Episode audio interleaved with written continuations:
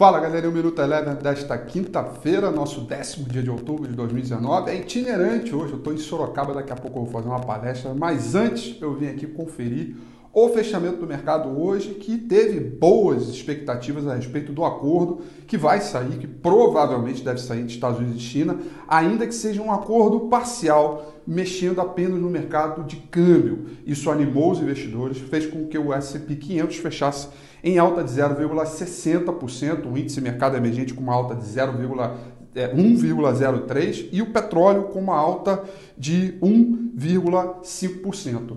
Tudo isso por conta do enfraquecimento do dólar frente a várias moedas do mundo inteiro. Por aqui, o dólar fechou estável, mas mesmo assim promoveu avanço no índice de materiais básicos, não só aqui com os nossos papéis, mas também pelo mundo inteiro. O índice Bovespa fechou em alta também de 0,60%. Lembrando que hoje tivemos dados aí de vendas no varejo que vem um pouquinho abaixo do esperado, fez aí com que a curva de DI fechasse, né, trabalhasse num terreno negativo, forçando uma ideia aí de que os juros, né, Selic pode cair 4,5, ir para 4,5 até o final do ano. O Minuto Eleven fica por aqui.